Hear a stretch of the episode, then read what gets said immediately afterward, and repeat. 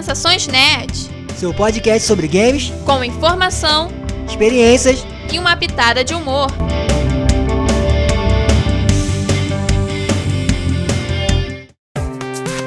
Aventureiros e aventureiras, é hora de uma nova quest.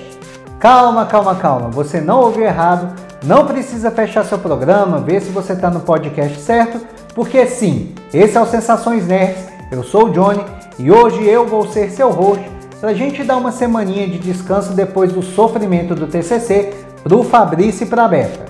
E no programa de hoje nós vamos conversar um pouco sobre o The Game Awards 2021, o evento que pode ser aí considerado como o Oscar dos games e que vai rolar na noite desta quinta-feira, dia 9 de dezembro. Então, para começar o nosso papo, eu vou falar um pouco sobre as principais categorias e os seus indicados. Começando então com melhor direção de jogo, nós temos como indicados Deathloop, It Takes Two, Returnal, Psychonauts 2 e o Ratchet Clank Rift Apart.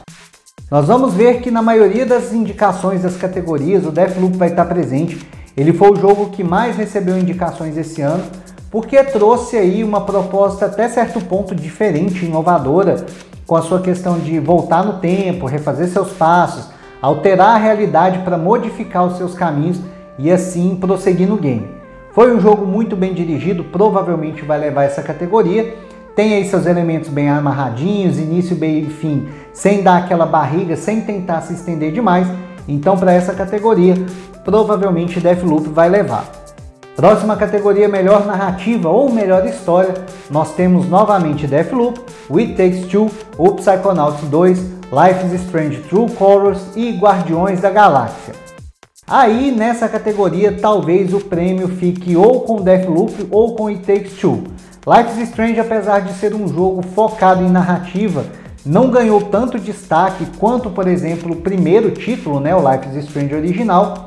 O It Takes Two trouxe uma proposta multiplayer muito bacana e aí, provavelmente nessa categoria a disputa vai ficar entre ele e o Deathloop. Melhor direção de arte nós temos novamente Deathloop, mas aí nós temos Psychonauts 2, Ratchet Clank Rift Apart, The Artful Escape e Kina Bridge of Spirits. Direção de arte não necessariamente significa melhor gráfico, mas sim a visão artística do jogo, que obviamente depende estar tá muito ligado à questão da narrativa, daquilo que o jogo realmente quer te mostrar. E nesse ponto eu acredito especificamente nessa categoria que o Deathloop não se destaque tanto. Kina é um jogo muito lindo, é, traz muito um clima de Pixar. The Artful Escape é um jogo menor, mas também tem uma direção de arte belíssima. Minha preferência é pelo Psychonauts 2, pelo clima psicodélico. Eu sou fã da franquia desde o PlayStation 2 e esse segundo jogo ficou bem bacana, fez jus à franquia. Tem uma característica artística muito bacana, mas provavelmente o premiado dessa categoria vai ser o Kina. Pode ser que o Psychonauts 2 surpreenda, mas eu não estou botando tanta fé assim. E agora indo para a categoria favorita do Fabrício, melhor trilha sonora e música, nós temos The Artful Escape, Deathloop novamente, Guardiões da Galáxia, Nier Replicant e Cyberpunk 2077. Sim, você não escutou errado, Cyberpunk foi indicado para alguma coisa. Podemos até dar uma colherzinha de chá, porque, ao que tudo indica, a trilha sonora não foi um dos muitos problemas do jogo. A trilha sonora realmente, a música do jogo é bem bacana, tem todo o clima de Metrópolis, Cyberpunk, acompanha muito bem a narrativa, mas essa categoria tem um jogo aí meio roubado.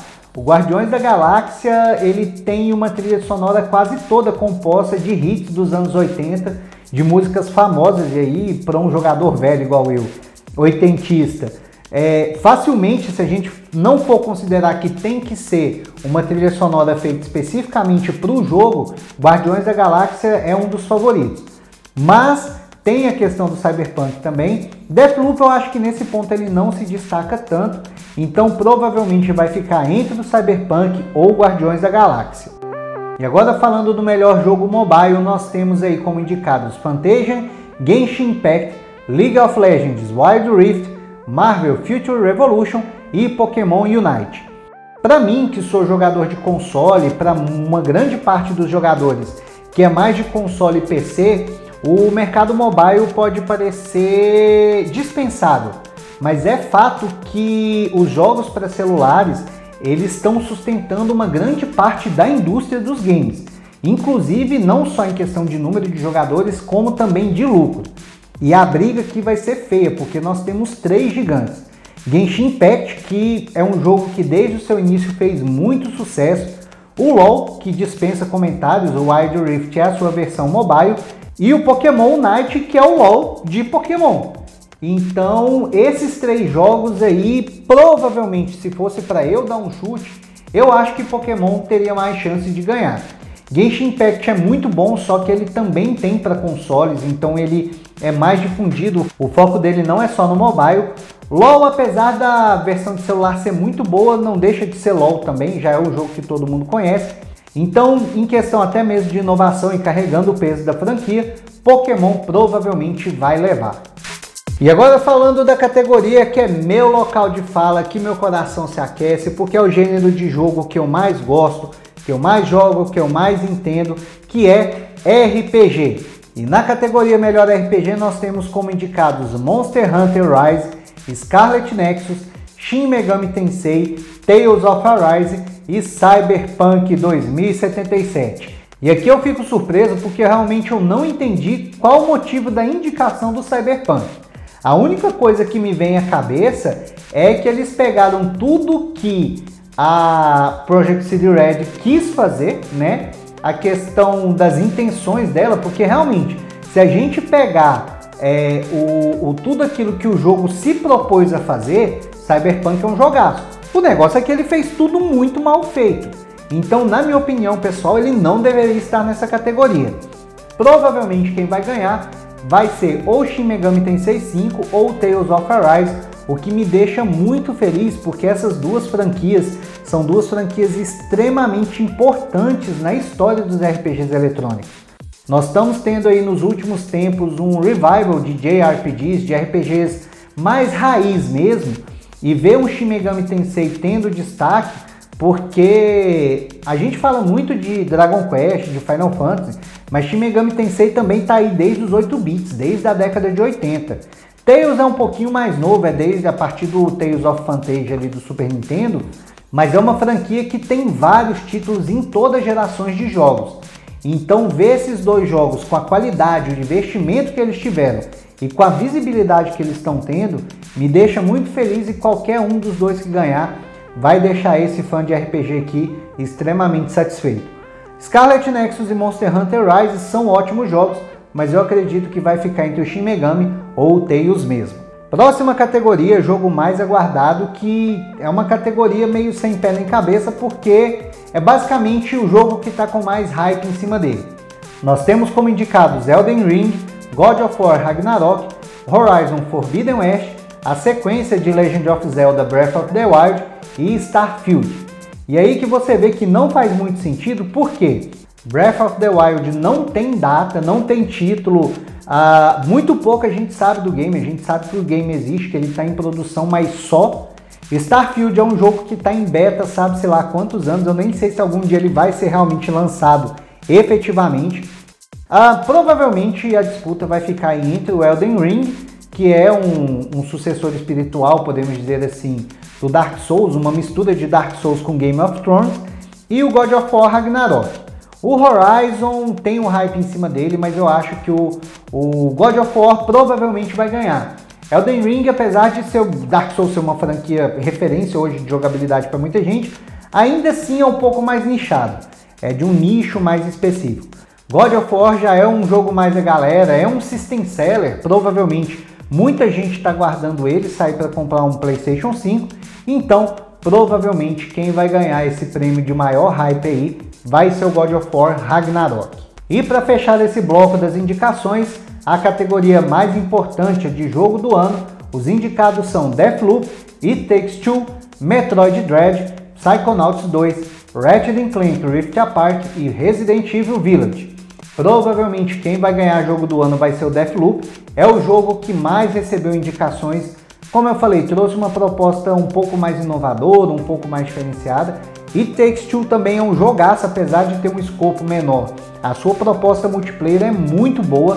Metroid Dread, aquele revival que a franquia merecia, porque a gente sabe que a Nintendo dá bem menos atenção para o Metroid do que, por exemplo, para um Zelda, para um Mario, mas esse Metroid bateu recorde de venda na franquia, é sucesso de crítica e de venda, apesar de provavelmente não ganhar o prêmio de jogo do ano, mas eu fico muito feliz de ver a indicação dele.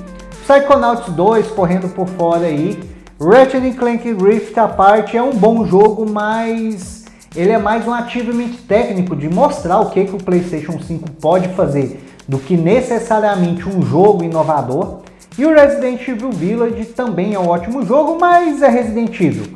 Não trouxe nada de muito diferente. E aí, o Deathloop provavelmente, na minha opinião, vai ser o ganhador de jogo do ano. E finalizadas as categorias, então vamos falar um pouco agora sobre polêmica. A não indicação do Forza Horizon 5 para melhor jogo do ano gerou reclamações na internet por parte dos fãs da Microsoft. Novamente, a galera fã do Xbox acusou a mídia especializada de boicotar os jogos da Microsoft da premiação, mas eu acredito que não é o caso. Forza Horizon 5, independente de estar ou não indicado como melhor jogo do ano, ele é um sucesso de crítica, é um sucesso de público, apesar de estar no Game Pass, também está sendo um sucesso de venda.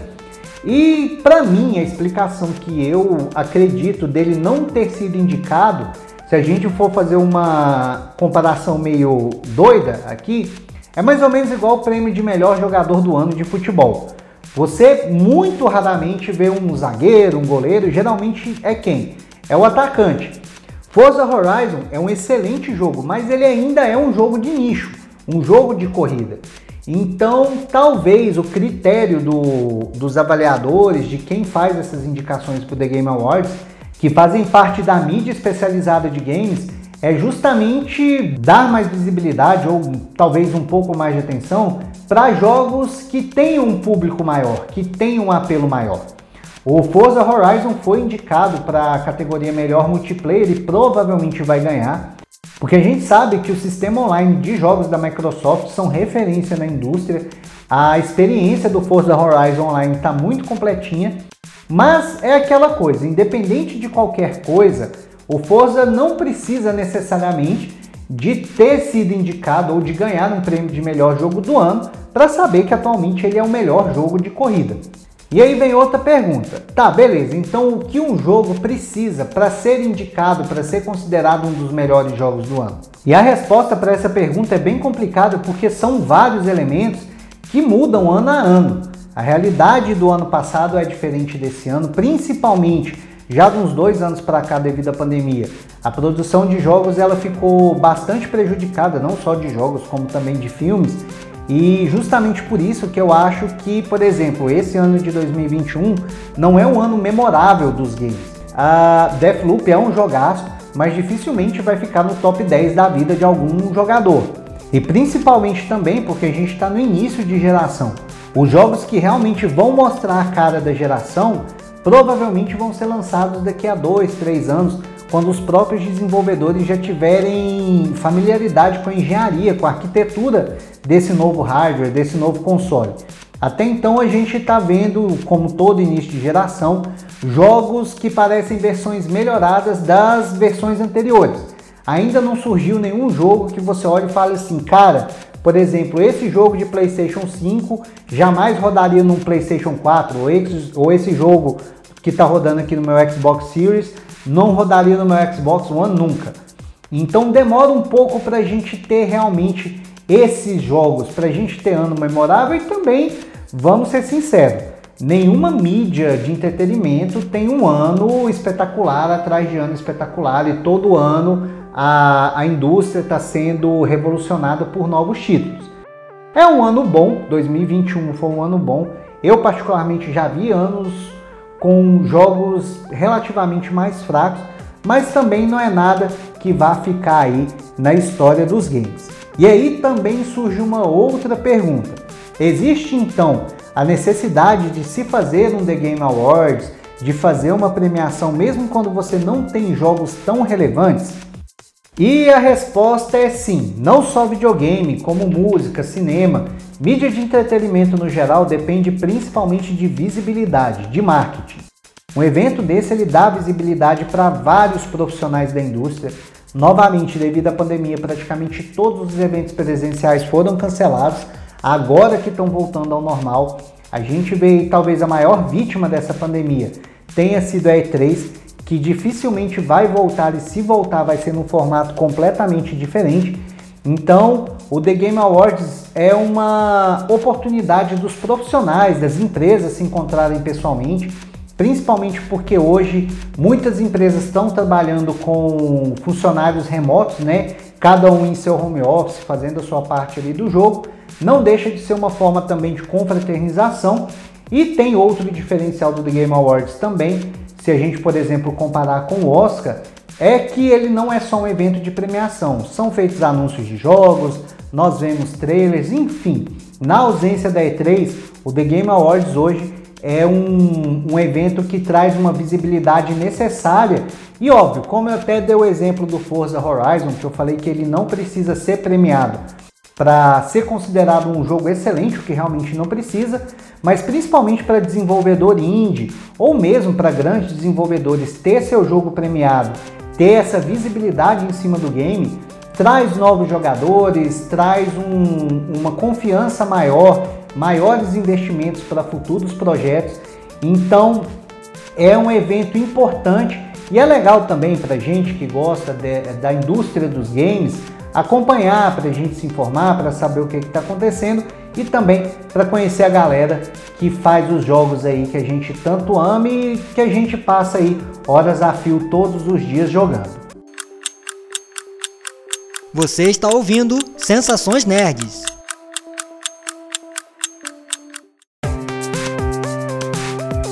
Então é isso, eu espero que você tenha gostado do programa. Semana que vem a Beta e o Fabrício estão de volta. E se você quiser acompanhar o meu trabalho, você pode me seguir lá no Instagram, no arroba Final Quest Project, no YouTube, no canal Final Quest Project, onde eu falo principalmente de RPG eletrônico, desde as franquias mais esquecidas dos 8 bits até os lançamentos mais recentes.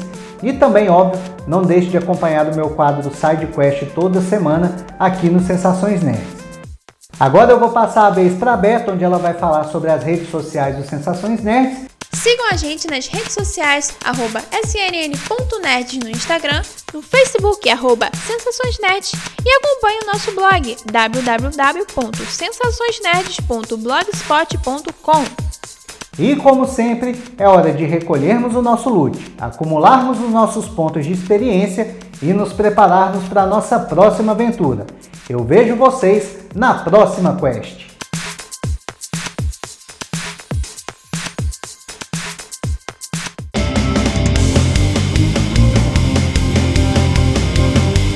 Esse foi Sensações Nerds, oferecimento Geek Kong Produções.